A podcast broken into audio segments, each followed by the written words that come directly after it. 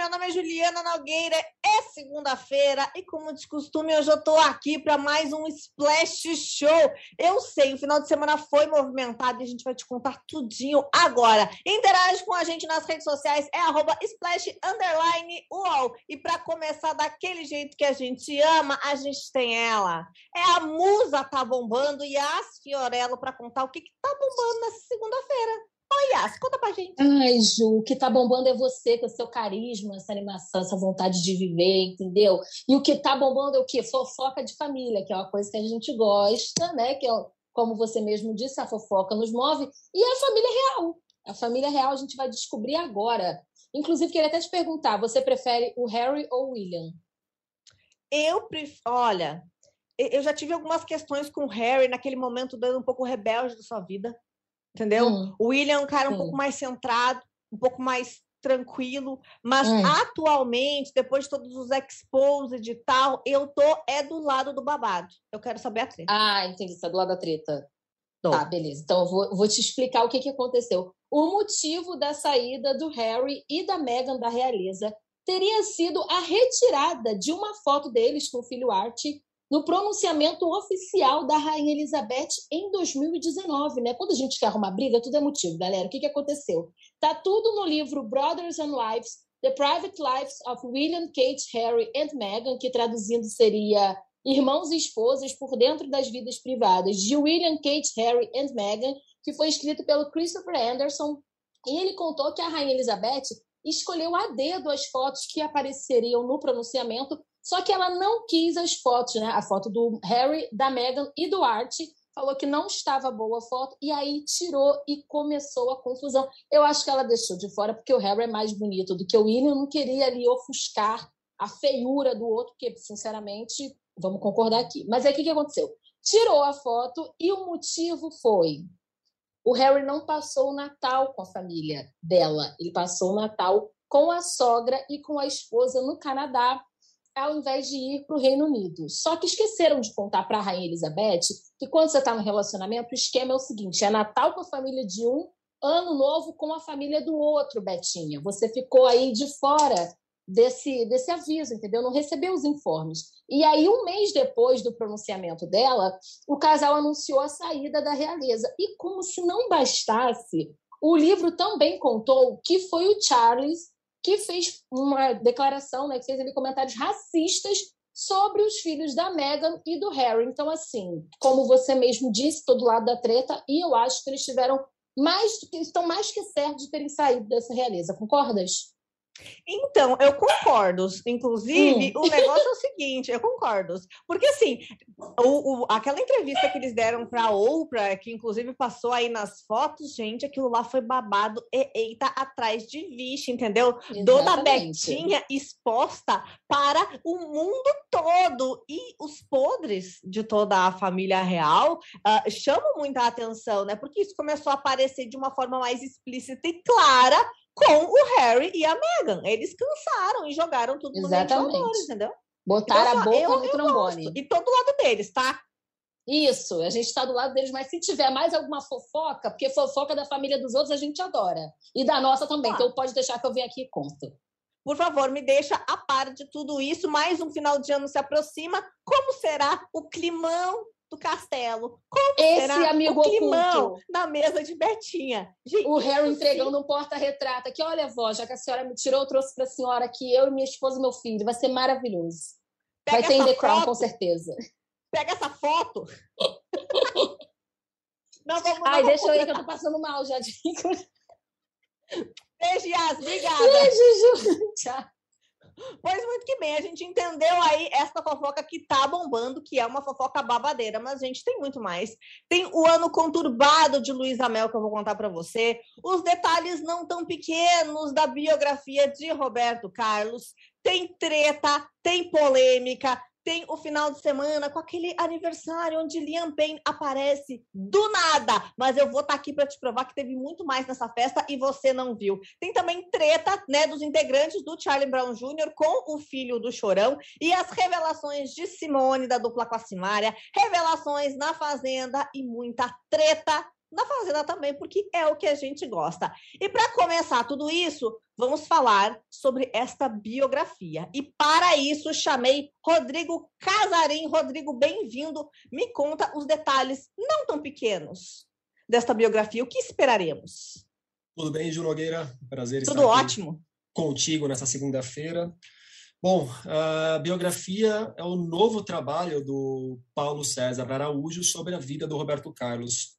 Quem acompanha a carreira do Roberto Carlos e as notícias do mundo dos livros ou do jornalismo mesmo deve se lembrar que mais ou menos uma década teve um embrólio muito grande envolvendo a primeira biografia que o Paulo César Araújo escreveu sobre o Roberto Carlos, que era o Roberto Carlos em detalhes, é, depois do lançamento, Roberto Carlos entrou com processo na justiça, conseguiu censurar a biografia, fez com que a Planeta, que era a editora da época, tivesse que recolher todos os livros. Isso aí virou uma discussão muito grande que foi parar no STF, e no final o STF deu ganho de causa a favor da liberdade de imprensa. Então, o Paulo César Araújo pôde retomar esse trabalho que ele vinha fazendo. Só que como ele achou que não fazia mais sentido manter aquela biografia do jeito que estava para ser reeditada, ele passou a se aprofundar naquele trabalho para fazer um novo livro. E esse novo livro chega agora às livrarias pela Record, que é o Roberto Carlos Outra Vez. Essa é a primeira parte dessa nova biografia do Paulo César Araújo sobre o Roberto Carlos. E nessa primeira parte, ele foca no período que vai de 1941 a 1970. E é um baita de um tijolo de quase mil páginas, mas que a leitura flui muito bem. Paulo César Araújo tem um mérito enorme de construir a narrativa circulando no entorno de grandes canções do Roberto Carlos, então isso dá um dinamismo muito legal para o livro. Você pode pegar, por exemplo, o Divan, uma das músicas mais famosas do Roberto Carlos, que inspirou até nome de zagueiro Brucutu, que já passou pela seleção brasileira.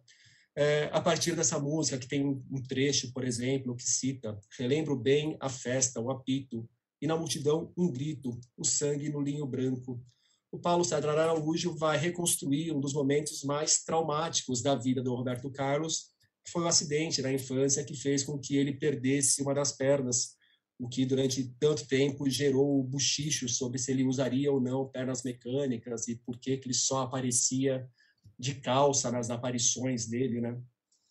Uh, e é curioso que essa parte da perna, um pouco mais para frente, uns 20 anos mais para frente, talvez, depois do acidente, o Paulo César, Paulo César Araújo mostra que, em algum momento, o Roberto Carlos soube lidar com alguma leveza com essa questão. É, tem uma cena que eles estão no set de filmagens, quando Roberto Carlos estava também se consolidando como uma estrela do cinema nacional, e numa das cenas que eles estavam gravando, um dublê ia fazer as vezes do Roberto Carlos, e esse dublê tinha que subir ali um, um degrau, alguma coisa assim, uma mureta, e ele tropeçou três vezes e começou a mancar no meio da cena. E o Roberto Carlos virou para essa pessoa e falou: bicho, se é para você ficar mancando, pode deixar que eu mesmo gravo a cena, não precisa de dublê, né? Alguma coisa nessa linha, o que arrancou risadas de toda a equipe ali da gravação. E além de ser uma biografia muito bem construída, o Paulo César Araújo ele mergulha muito em certos detalhes, certos aspectos da personalidade do Roberto Carlos, como a gente espera de um trabalho desses, né? é, a paixão do Roberto Carlos pelos carangos, como eles gostavam de chamar, né? os carros de última geração, os carros de alta velocidade, é uma coisa latente nesse trabalho. E, inclusive, um dos momentos mais traumáticos também, eu acho, que da vida do Roberto Carlos já está nessa primeira parte da biografia, que é quando ele estava dirigindo um carro em alta velocidade, para variar. Ele, ele dizia: Eu gosto de correr, mas dirijo bem. Perdemos a roda numa curva, não tive a menor culpa. Sofri muito com a morte daquele amigo. Então, ali ele dirigindo numa estrada em 1964, ele capotou o carro onde ele estava com outras pessoas.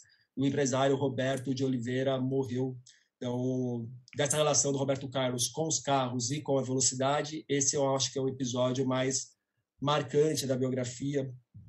E um outro também relacionado aos carros, e e a, e a estrada, que eu achei muito curioso, foi uma vez que ele estava com o Jerry Adriani, outro grande nome da música nacional, e o Roberto Carlos ele era muito perturbado por homens que tinham ciúmes, inveja do sucesso dele.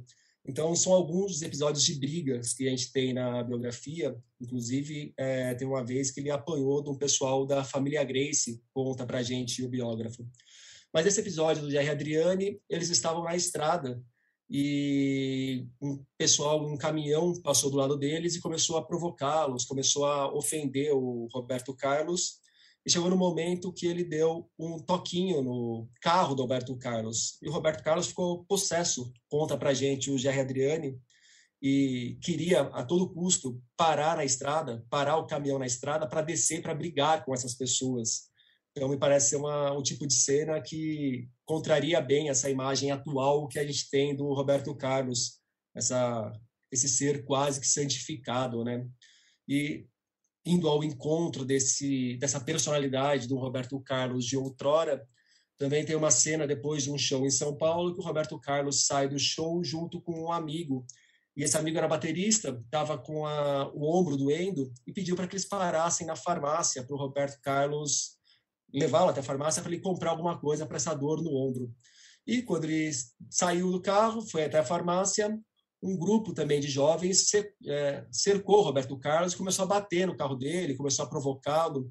E daí o Roberto Carlos abriu o porta-luvas, tirou dali uma bereta 6.35, desceu do carro e deu dois tiros para o alto.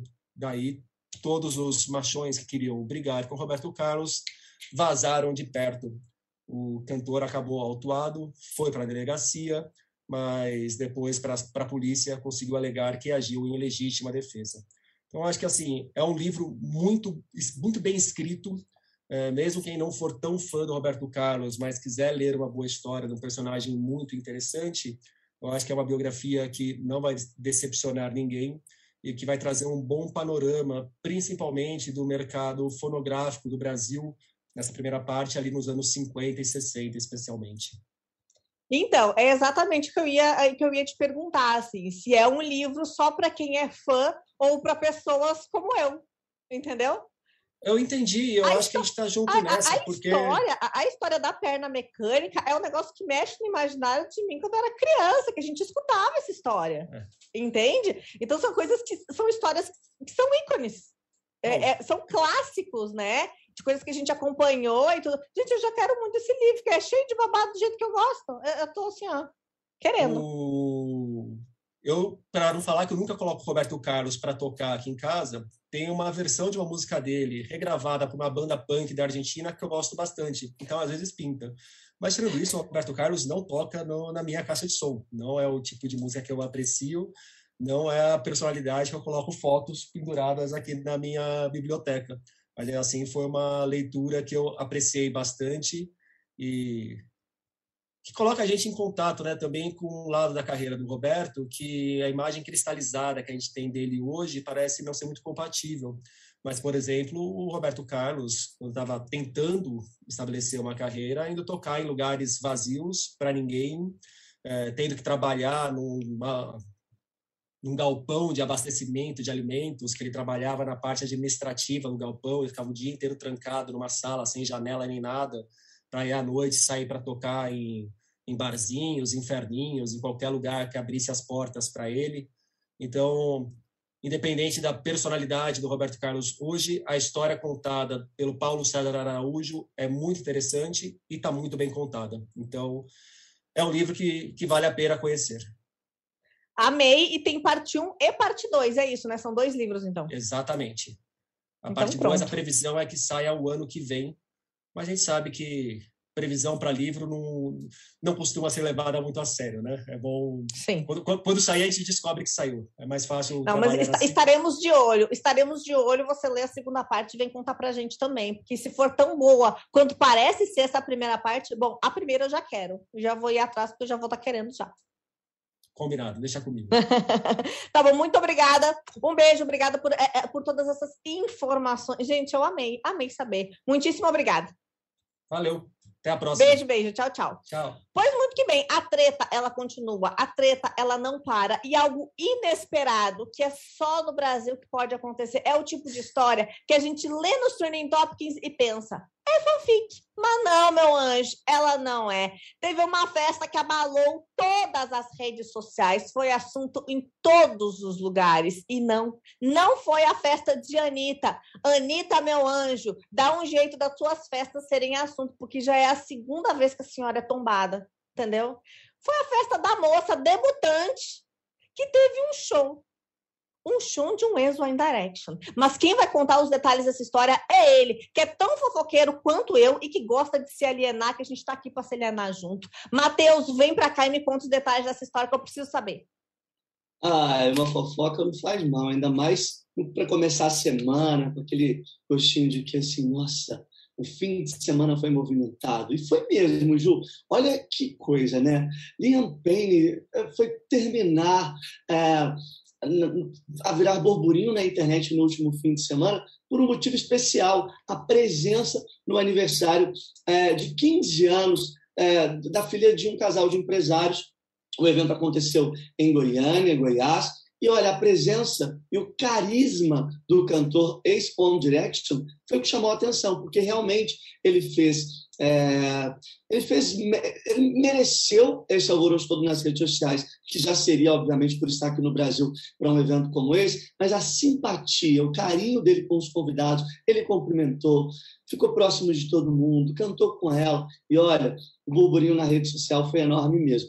Além dele, que é um fenômeno uh, mundial, teve também a presença de outros famosos como Felipe Araújo, Bruno Martins Ziba e o W, nesse super evento. Eu diria que não dá nem para considerar que é um aniversário de 15 anos, né? porque imagina a repercussão mundial. É, foi o que você falou, até a Anitta ficou para trás dessa vez. Mas, gente, nos 15 anos que eu conhecia, a gente trocava o salto baixo pelo salto alto, a boneca pela maquiagem. Quem é dos anos 90, 2000 sabe muito bem do que eu tô falando, entendeu? Apresentava a menina para a sociedade. E agora, é que a vida do rico ela é diferente. É, é que é umas coisas. É, eu fico imaginando assim, pai, Mãe, eu tenho um sonho que no meu aniversário de 15 anos, ah, toque. Exemplo, vamos pegar aqui quem está bombando. Ah, o João Gomes. Ah, eu queria ter a presença de um youtuber, alguém do TikTok. Mas não, essa moça ela brincou sério com o negócio, foi ousada. Pai, o meu sonho dos meus 15 anos é ter o Liam Payne tocando, que eu amava o One Direction, eu sou fã dele, ele é lindo, ele é maravilhoso. O pai viu, ele assim, tá bom, ou vai contratar. E de repente ele desembarca aqui no Brasil. E olha que ninguém descobriu nada, hein? Conseguiram manter segredo até o último momento. A gente que é fofoqueiro, que gosta de saber antes das informações, ficou por fora dessa. Eu, pelo menos, não estava sabendo que ele estava aqui no Brasil. Não, e para você entender do que estamos falando, a gente tem um VT, meu anjo, que a gente vem o quê? Com a fofoca, com prints, com áudio, com tudo, que é assim que a gente gosta. Roda aí o VT da festa.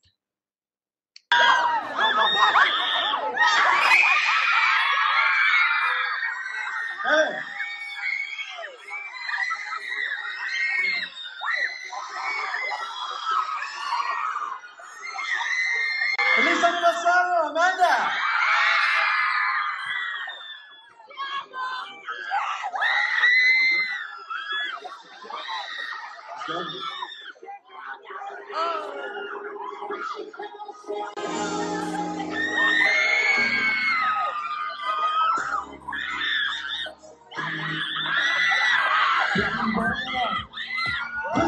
talking about me lately. Tell your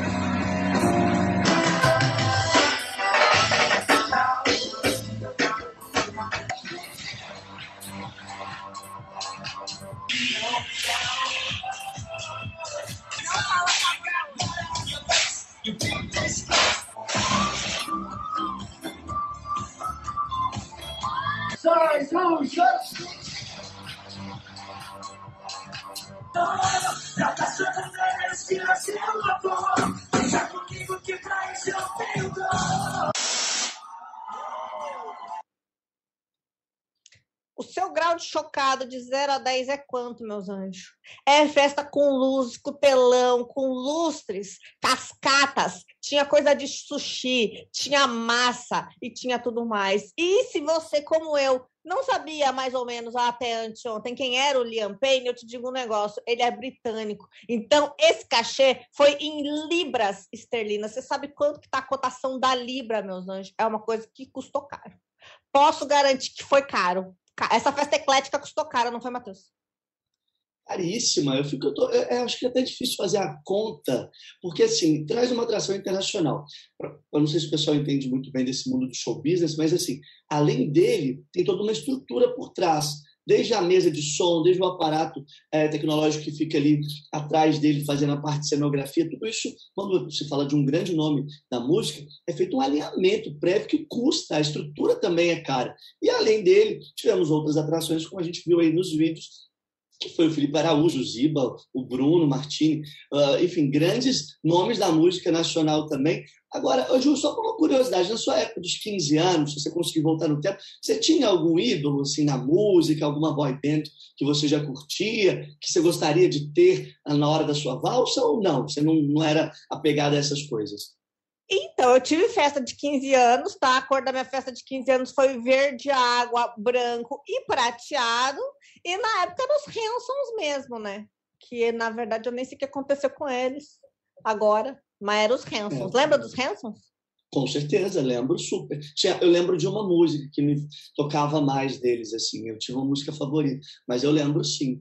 Boa, boa, é, é isso. Então, é, é como se o One Direction fosse é, o, os Hansons daquela época, é isso mesmo, acho que é, um, é bem similar. E eu acho que também muito um cara que é muito querido nos aniversários de 15 anos, ou pelo menos foi por muito tempo, foi o Luan Santana, aqui no Brasil. Né? Luan Santana, Lucas Duco, é, sempre ocuparam esse lugar é, de serem uma espécie de príncipe nessas festas de 15 anos. Eu achava que isso nem se usava mais, né? Só que essas coisas é. nem se usavam mais, mas agora é a moda que se reinventa, né? Novidade. Pois muito que bem, tá? Fechamos o pacote festa e agora a gente vem com o pacote treta. Por quê? Tem a treta do filho do Charlie Brown Jr. com os integrantes da banda. É, é essa história que, tá, que teve mais um desdobramento, que rolou de novo aí, o Alexandre desabafou. Como é que foi essa história? É, o Alexandre Abrão, que é o filho do Chorão, né? É, carinhosamente chamado de Chorãozinho, é, tem aí um outro lado é, dessa história, depois que alguns integrantes da banda, da banda falaram de uma possível ameaça é uma situação bem chata por conta do susto também que ele conta relacionado às dívidas que teria uh, sido contraídas em nome da banda. E aí o Alexandre Abrão deu uma entrevista exclusiva para o Wesley Neto de Splash, revelou detalhes importantíssimos desse caso, afinal de contas, em tempos de internet, muita informação circula por aí, e aí o Wesley fez um trabalho belíssimo de apuração nessa conversa, em que o Alexandre revela detalhes dessa briga judicial entre os ex-guitarristas, o Marcão e o Tiago Castanho. Os dois estão realmente brigando na justiça contra a banda, contra o Alexandre, reivindicando alguns ah, direitos, segundo eles, segundo o entendimento deles. Para começar, eh, a gente já pode afirmar que os dois não vão estar na turnê que comemora 30 anos da banda Charlie Brown Jr. Eles estão de fora. Mas, segundo o Alexandre, os dois integrantes sumiram, nunca mais atenderam os telefonemas dele por conta de uma possível fala que ele teve de ter uma conversa em que advogados participariam. E aí, desde esse papo, eles não aceitaram mais é, o contato e aí a briga foi para o campo judicial. Segundo o Alexandre, existe um comportamento, é, é, um desejo desses dois ex-integrantes de registrarem marcas com nomes parecidos ao da banda Charlie Brown Jr., em que os ex-integrantes teriam interesse em comercializar é, itens, produtos, ah, utilizando é, desse nome, que seria uma, uma forma de lucrar, mas não necessariamente usar Charlie Brown Jr., mas que aí houve um, uma falta de consenso nessa primeira conversa, e aí realmente os dois optaram é, pela briga judicial. Mas é, segundo o Alexandre, não houve de fato uma conversa prévia, um alinhamento prévio para que eles tivessem partido então para essa decisão de briga, tá? É, o ponto é que sobre o uso do nome da banda Charlie, Charlie Brown Jr.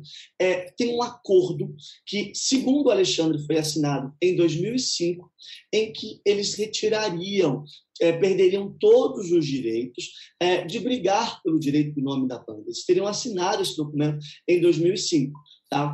E aí, Splash também procurou é, a defesa, a assessoria jurídica do Marcano e do Thiago Castanho, mas eles ainda não retornaram. E aí, um outro ponto que veio também à tona, que o Alexandre levantou nessa reportagem, que vocês podem acompanhar completinha em Splash, é, é sobre a questão das dívidas. Ele não entrou muito em detalhes sobre valores, ele até falou que poderia ser algo de 1, 2, 8 milhões, nada muito específico, mas ele falou de brigas mesmo relacionadas a processos e também envolvendo questões de gravadora. Tá? Ele explica que já conseguiu pagar grande parte das dívidas deixadas pelo pai, mas que deve precisar de mais três, quatro anos para quitar todas as dívidas e que hoje ele conta com pessoas que o ajudam aí na administração do dinheiro, é, de tudo que envolve a banda Charlie Brown Jr. e também, obviamente, é, a grana que isso envolve, porque tem muita música, eles recebem por direito autoral, uso de imagem, mas que, segundo ele, ainda não foi possível pagar tudo, mas que dentro de três, quatro anos ele vai conseguir quitar esses valores. Pois muito que bem. Bom, é, todas essas informações foram dadas em uma entrevista para o Splash do Wesley Neto, né? E detalhes aí, esses desdobramentos da, da, de toda essa questão judicial, né? Que é uma batalha de fato, que é o que eles estão travando aí uh, nos bastidores, que agora nem está tanto nos bastidores assim. A gente está de olho e é claro que o Matheus vai trazer todas as informações. Matheus, tu segura aí, fica aí, põe uma aguinha, se ajeita na cadeira que a gente vai fazer um intervalo super rápido e na volta a gente vai falar de Luísa Mel, Simone Simária, tem Stephanie, tem muita fazenda e muita treta e polêmica. Fica aí que a gente já volta, tá? A gente vai para o intervalinho rapidinho e eu volto com mais novidades para vocês.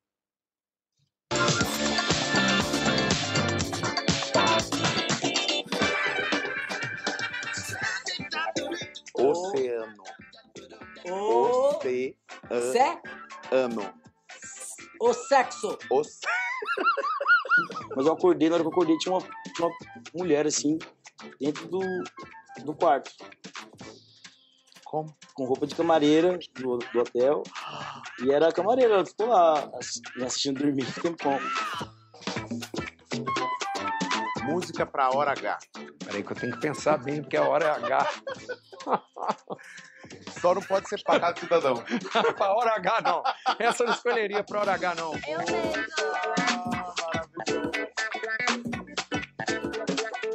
Acordando o prédio. A gota de splash.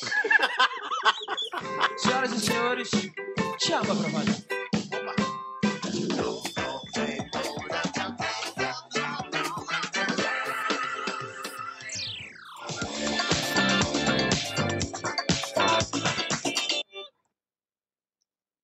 Volta com o seu Splash Show. Não esquece de interagir com a gente nas redes sociais. É arroba Splash Underline UOL. Eu tô de volta com ele, com o Matheus. E a gente vai falar agora sobre a Luísa Mel, que teve um ano muito conturbado, né? Oficializou o fim do casamento dela em julho deste ano. E de lá para cá, muitas coisas aconteceram. Ela né, contou os absurdos que viveu. Absurdo esse que tem nome. Matheus, conta pra gente. É, isso mesmo, Ju. Se teve alguém que teve um ano de 2021 difícil na hora de fazer um balanço aí, foi a apresentadora, influencer Luísa Mel, que em setembro ela já tinha feito um post dizendo é o ano mais triste da minha vida. Ela assumiu isso nas redes sociais e a gente, de fato, faz aqui esse balanço analisando alguns casos, algumas situações.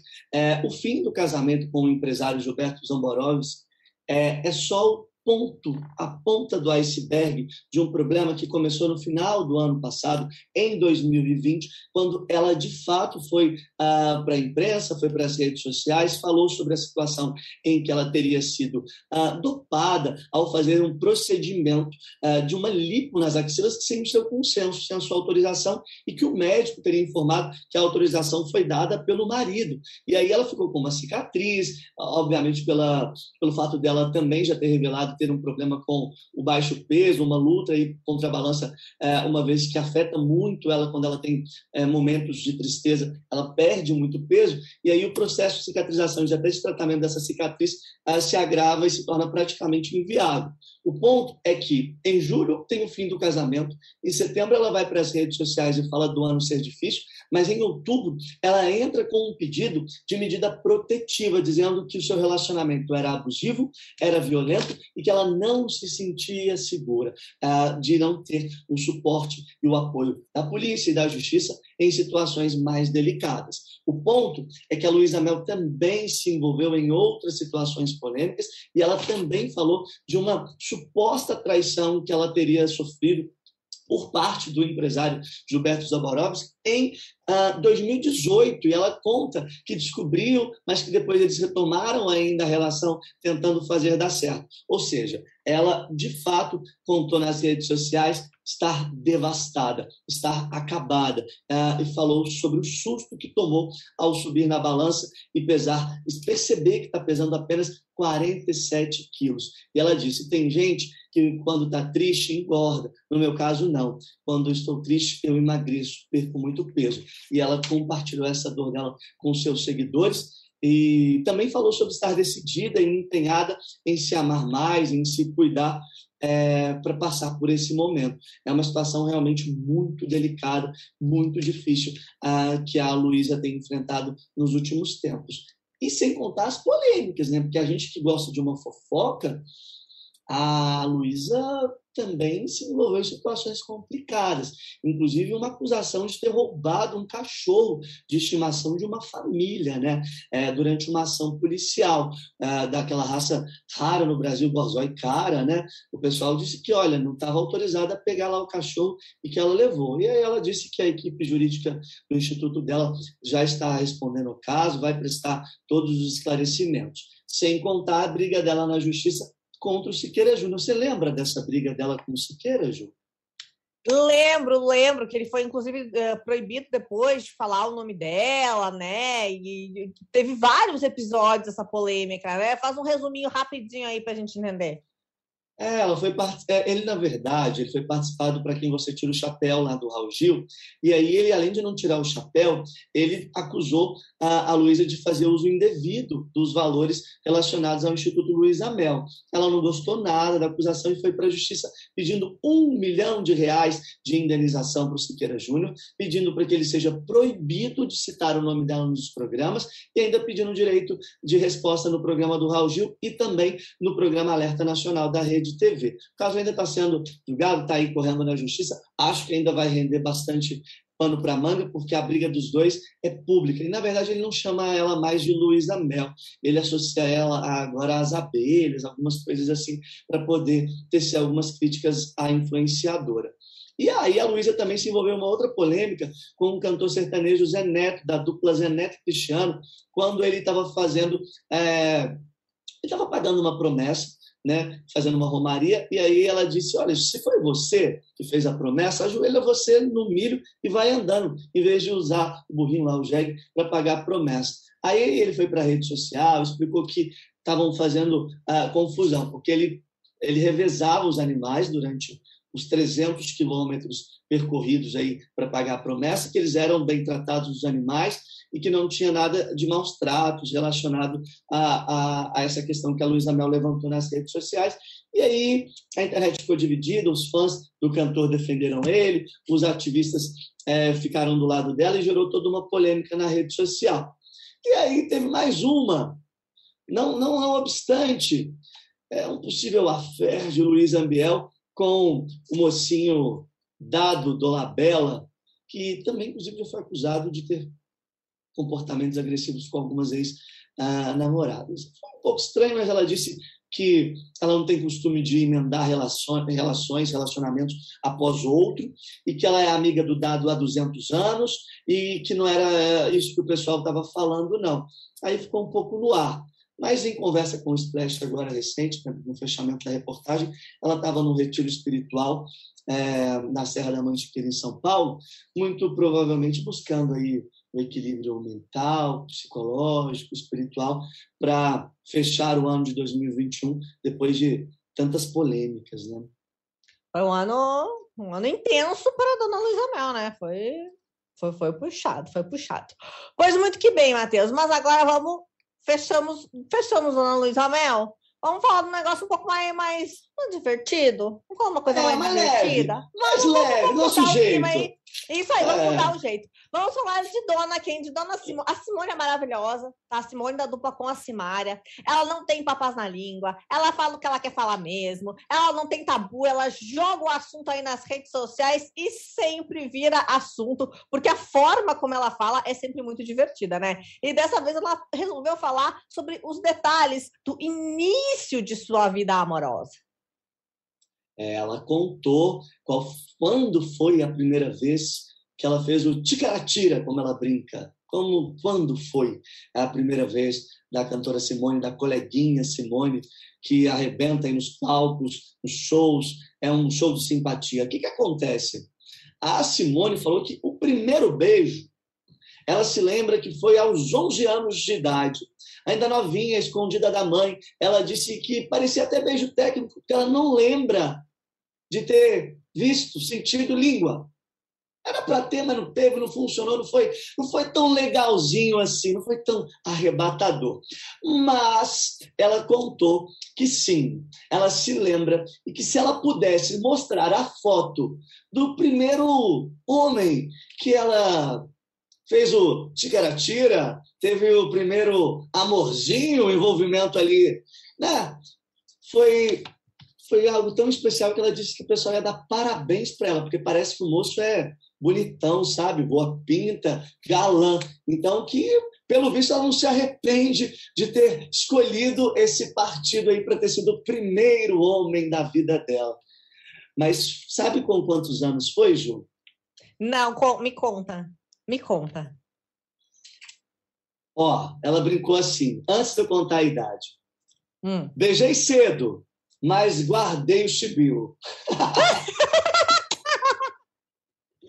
Maravilhosa. É, ela falou que beijou cedo aos 11, mas foi só na maioridade, só depois dos 18. Aos 18, pelo que ela se recorda, que ela perdeu, então, a virgindade e teve sua primeira experiência sexual com um homem. Bom tempo, valeu, foi no fim, super certo. É, O, o- o bacana é a forma como ela trata o assunto, né? Ela fala, ela tem um alcance enorme, né? Ela atinge milhares de pessoas, milhões de pessoas. Então, a forma como ela fala, o jeito que ela fala, a- é- é a- e a Simone, ela sabe da responsabilidade que ela tem, ela sabe o alcance que ela tem, o quanto é importante o que ela fala. Então, o jeito como ela coloca as palavras, as suas histórias, o jeito que ela conta é divertido, é bacana e é responsável, né? Então, assim, tipo, eu gosto muito da forma como ela se posiciona na, na internet, assim. Com certeza, ela é muito divertida. Os eles são um casal que fazem conteúdo para a internet, são interagem, né, brincam e levam de uma forma muito interessante essa relação com os fãs e com os seguidores. Também gosto, acho bem legal.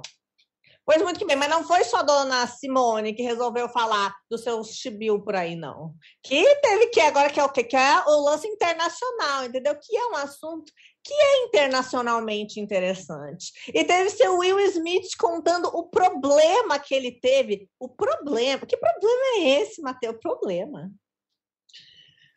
É, é, tem uma música que fala é problema puxando problema. E nesse caso, teve problema puxando problema. Sabe o que, que acontece? Ele revelou essa autobiografia nesse livro que foi lançado no começo do mês nos Estados Unidos, chamado O Will.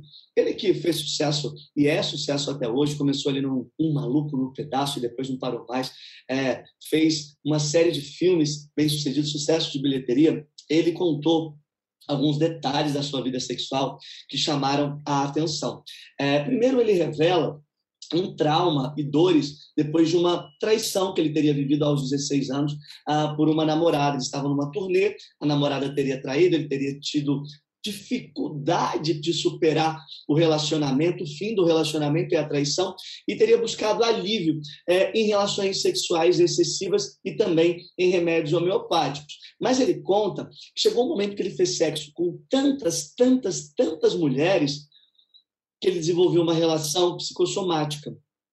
E essa relação se tornou algo tão estranho, tão esquisito, que em alguns momentos ele chegava a engasgar e até mesmo a vomitar durante as relações sexuais. Algo extremamente triste, também assustador, depois de todo esse é, turbilhão, esse processo dele ter se relacionado com muitas mulheres ao mesmo tempo, sabe, Ju? Algo que deixa até a gente assim um pouco assustado. Eu fiquei imaginando. Realmente ele fala de um volume assim absurdo. Obviamente, recentemente, numa entrevista GQ, ele contou sobre um desejo que ele já teve de ter um harém, de 20 mulheres. Ele queria ser dono de um harém, ter 20 mulheres ao mesmo tempo. A, a, a Halle Berry, que lá que o Oscar talentosíssima, era uma das mulheres que ele disse ter desejo. Mas eu imagino que hoje, hoje, revendo tudo, ele falou isso mais na brincadeira do que falando serião, porque tá aí um exemplo de que o excesso pode ser prejudicial, né? É, é que assim, na, na, verdade, né, quando o pessoal fala, ai, ai, um problema, né? Por isso que eu até brinquei, ah, um problema, porque as pessoas acham que pode não ser um problema, né? Mas o, o, o excesso, tudo que é em excesso pode ser prejudicial, né? E tu imagina, o Will Smith, no, no, no ápice da carreira, podia realmente ter um harém, né? Porque imagina, muitas pessoas, muitas moças interessadas em Will Smith. E muito provavelmente quando ele fala isso do harém, é exatamente uma forma de indireta de, de, uh, de colocar para fora uma coisa que internamente que ele já teve problemas, enfim, que incomodava ele, né? Então, muito provavelmente foi sim, no, no, no, não foi no sentido literal da palavra, e tem a ver com essa história que veio à tona agora, né? É, ele contou, já chegou até a passar mal de ter pois uma, é. uma sequência.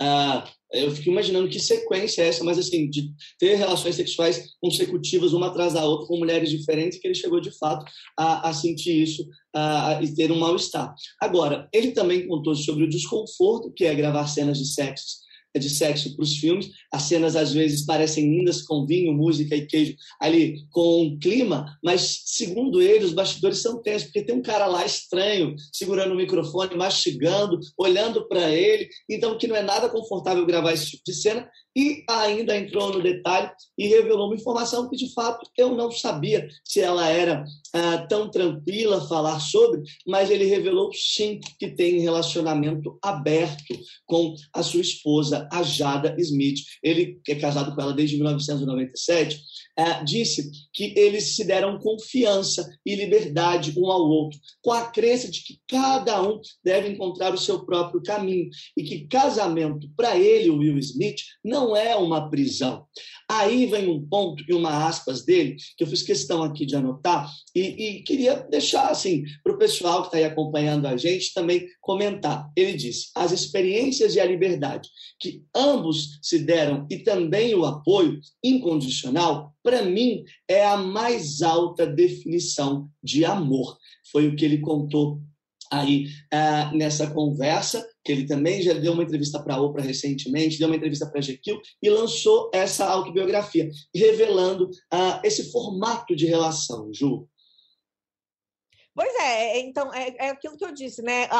Pessoas com esse alcance, falar sobre esses assuntos, colocar as suas vivências, eu acho que soma para aquilo que a gente até uh, conversou nos bastidores em outras vezes, né? Que isso aproxima, aproxima eles Sim. das pessoas, aproxima da realidade, né? Que mostra que não é só glamour, que também tem problemas, mostra como encararam esses problemas, como vivem atualmente. Então, eu acho que são assuntos que são sérios, que para muitas pessoas é tabu, e quando são falados por famosos, além de aproximar, coloca o assunto na mesa para a gente discutir também. Exato, super acho, Ju. Acho que é importante respeitar os diferentes formatos de relações. A gente está cada vez mais levantando é, questões como essa para falar: olha, cada um escolhe o seu modelo. Dias atrás a gente falou sobre Lázaro e Thaís aqui também, que falaram: não, a gente não abre, está fechadinho e para a gente não funciona. Hoje tem o Will Smith falando da relação dele, que já dura aí há mais de 20 anos, e eles decidiram abrir. E, e assim, eu acho que é isso mesmo. Cada um escolhe seu modelo, sua forma de encontrar sua felicidade como casal ou até mesmo sozinho. E só para botar uma pimenta na coisa, fofoquinha das antigas, mas vale a pena, ele revela e assume que ele teve sim um interesse, tentou ter uma relação com a Karen Persson, aquela colega dele de Um Maluco no Pedaço, que eles eram do mesmo núcleo, dividiam cenas. Ele até tentou, mas parece que a moça na época não teve interesse nele, não, hein? E aí não, não rolou. Nem, nem todo tentaram. mundo cede aos encantos de Will Smith, entendeu? Nem todo mundo cede aos encantos dele. exatamente, exatamente. Valeu, Matheus. Obrigada por todas essas informações. Foi babado. Amei. Te vejo na segunda. Até semana que vem, Ju. Beijo. Beijo, pessoal. Beijo, tchau, tchau. tchau. Pois agora fica aqui comigo, já deixa o seu like, ele é super importante. Você me conhece, você sabe que a gente gosta de um like, tá? Então já deixa o like aqui embaixo porque é super importante. Se inscreve aqui no canal de Splash, assim você fica por dentro de todos os ao vivo que vem, do Splash, de todos os conteúdos incríveis que tem nesse canal, que eu tenho certeza que você vai amar também, tá? Mas agora cola aqui comigo, porque agora é eu e você, pra gente falar daquilo que nos, que nos edifica, daquilo que nos move, que é a fofoca, que é um reality show, que é uma Fazenda 13 que minha gente rendeu tanto babado, então cola aqui comigo que eu vou te contar. Olha só, vamos falar sobre a Stephanie e o Dinho e os assuntos que eles falaram, que era mais madrugada, que virou meia-noite, virou meia-noite já podia falar de uns assuntos mais picantes, de umas coisas mais 18, né? E aí foi isso que eles começaram a falar. Detalhe para a roupa de Dinho, que estava com aquele pijama dele, questionável, eu diria, com a roupa, com a cara dele, com a cara da Mirella, que é o pijama de casal, né? Que é o pijama de casal que ele usa lá na fazenda, Coitado do Dinho, que a gente já sabe que ele é divorciadinho, né? Mas aí ele tava falando, né, do, do, que ele gosta lá na hora H com a Mirella, que tem, ela fez a reforma no apartamento deles, que não é mais deles, que ele vai voltar e vai estar tá lá sozinho. Mas ela fez a reforma, o negócio tá lá. Fez a reforma, colocou espelho no teto, polidense, queijinho e tudo que tem direito para dançar lá. E aí ele falou que ela dança, que ele gosta e que adora. Ai, Dinho. A gente fica com um pouco de pena até quando vê ele falando, sabe? Mas passa ligeira a pena. Aí a Stephanie resolveu falar também sobre um pouco da situação dela, que ela gosta de uns tapas, assim, que uns tapas que ela gosta, mas não é, não vale tudo também, entendeu? Que não é luta livre. Ela disse, não é luta livre, não, que é só uns tapas. Entendeu? Ela falou que um dia ele deu um tapaço assim que ela até que. Mas que é o que eles gostam. É, e a Dai estava por ali, Dai só, só ouvindo, só instigando e tal, e falando sobre esse assunto. É óbvio que rendeu, né? E aí, enquanto eles falavam sobre isso, o moço operador da câmera do Pay Plus, que é o sistema lá de streaming da Fazenda, focava no pijama. Então, assim, é pedir para a gente juntar as duas coisas e tá falando exatamente isso, né?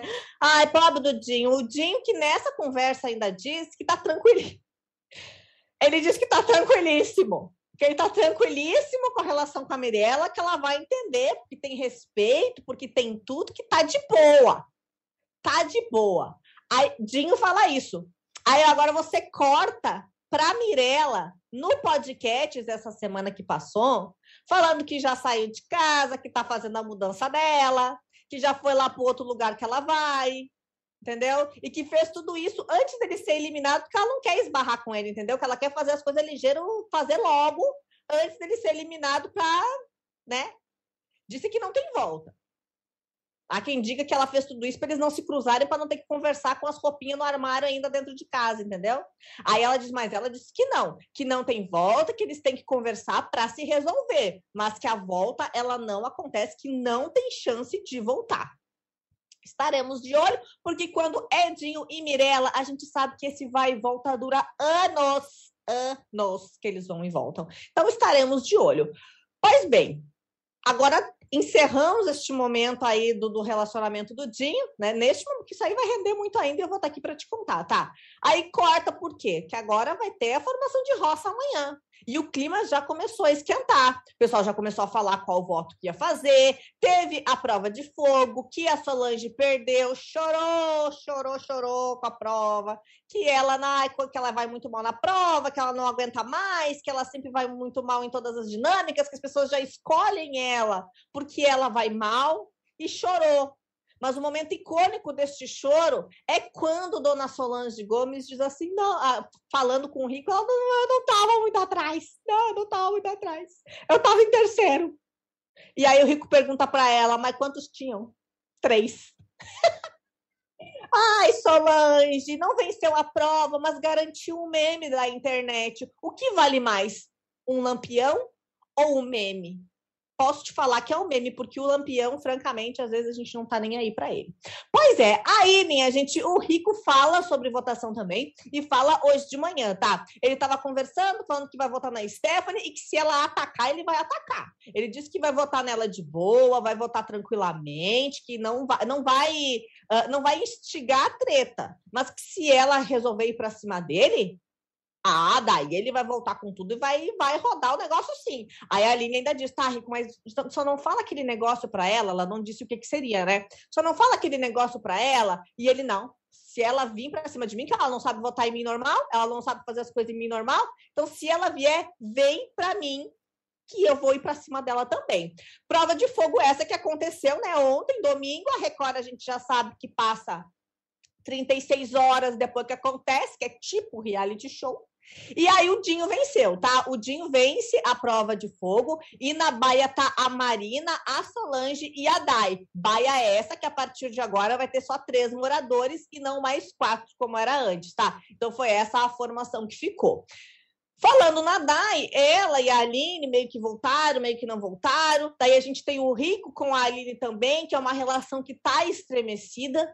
E para falar sobre essa relação, para falar sobre como anda, a que pé anda Rico e Aline, a gente vai trazer ele, que é o quê? Que é o muso master desse splash show da segunda-feira. Que é Chico Barney que vai contar pra gente o que ele acha dessa história toda em um VT. Roda aí. Ju Nogueira, sempre uma alegria conversar com a senhora aqui no Splash Show. Hoje venho falar de Rico Melquiades e Aline Mineiro. A suposta amizade do pop está abalada.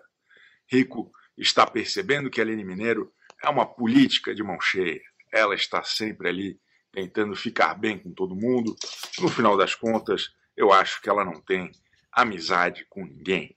Ela que evita se posicionar, ela que evita se, de alguma maneira, se manifestar muitas vezes a favor ou contra qualquer pessoa, acho que Rico está percebendo que ela não é uma boa aliada, tanto quanto ele achava em algum momento.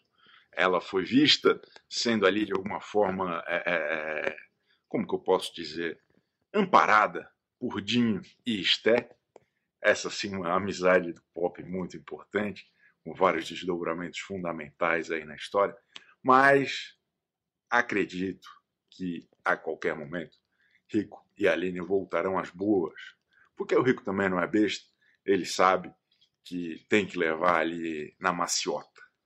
Acho que no final das contas, Rico e Aline voltarão às boas, ficará tudo certo, mas sempre com uma certa desconfiança de ambos os lados que você acha disso, hein, ô, ô Ju Nogueira? Conta pra nós. Um beijo. Um beijo, Chico Barney. Você não sabe o prazer que é ter você aqui sempre. Sou fã do Chico Barney, entendeu? Não, fa... não, não escondo. Eu não escondo, porque eu já exponho aqui mesmo.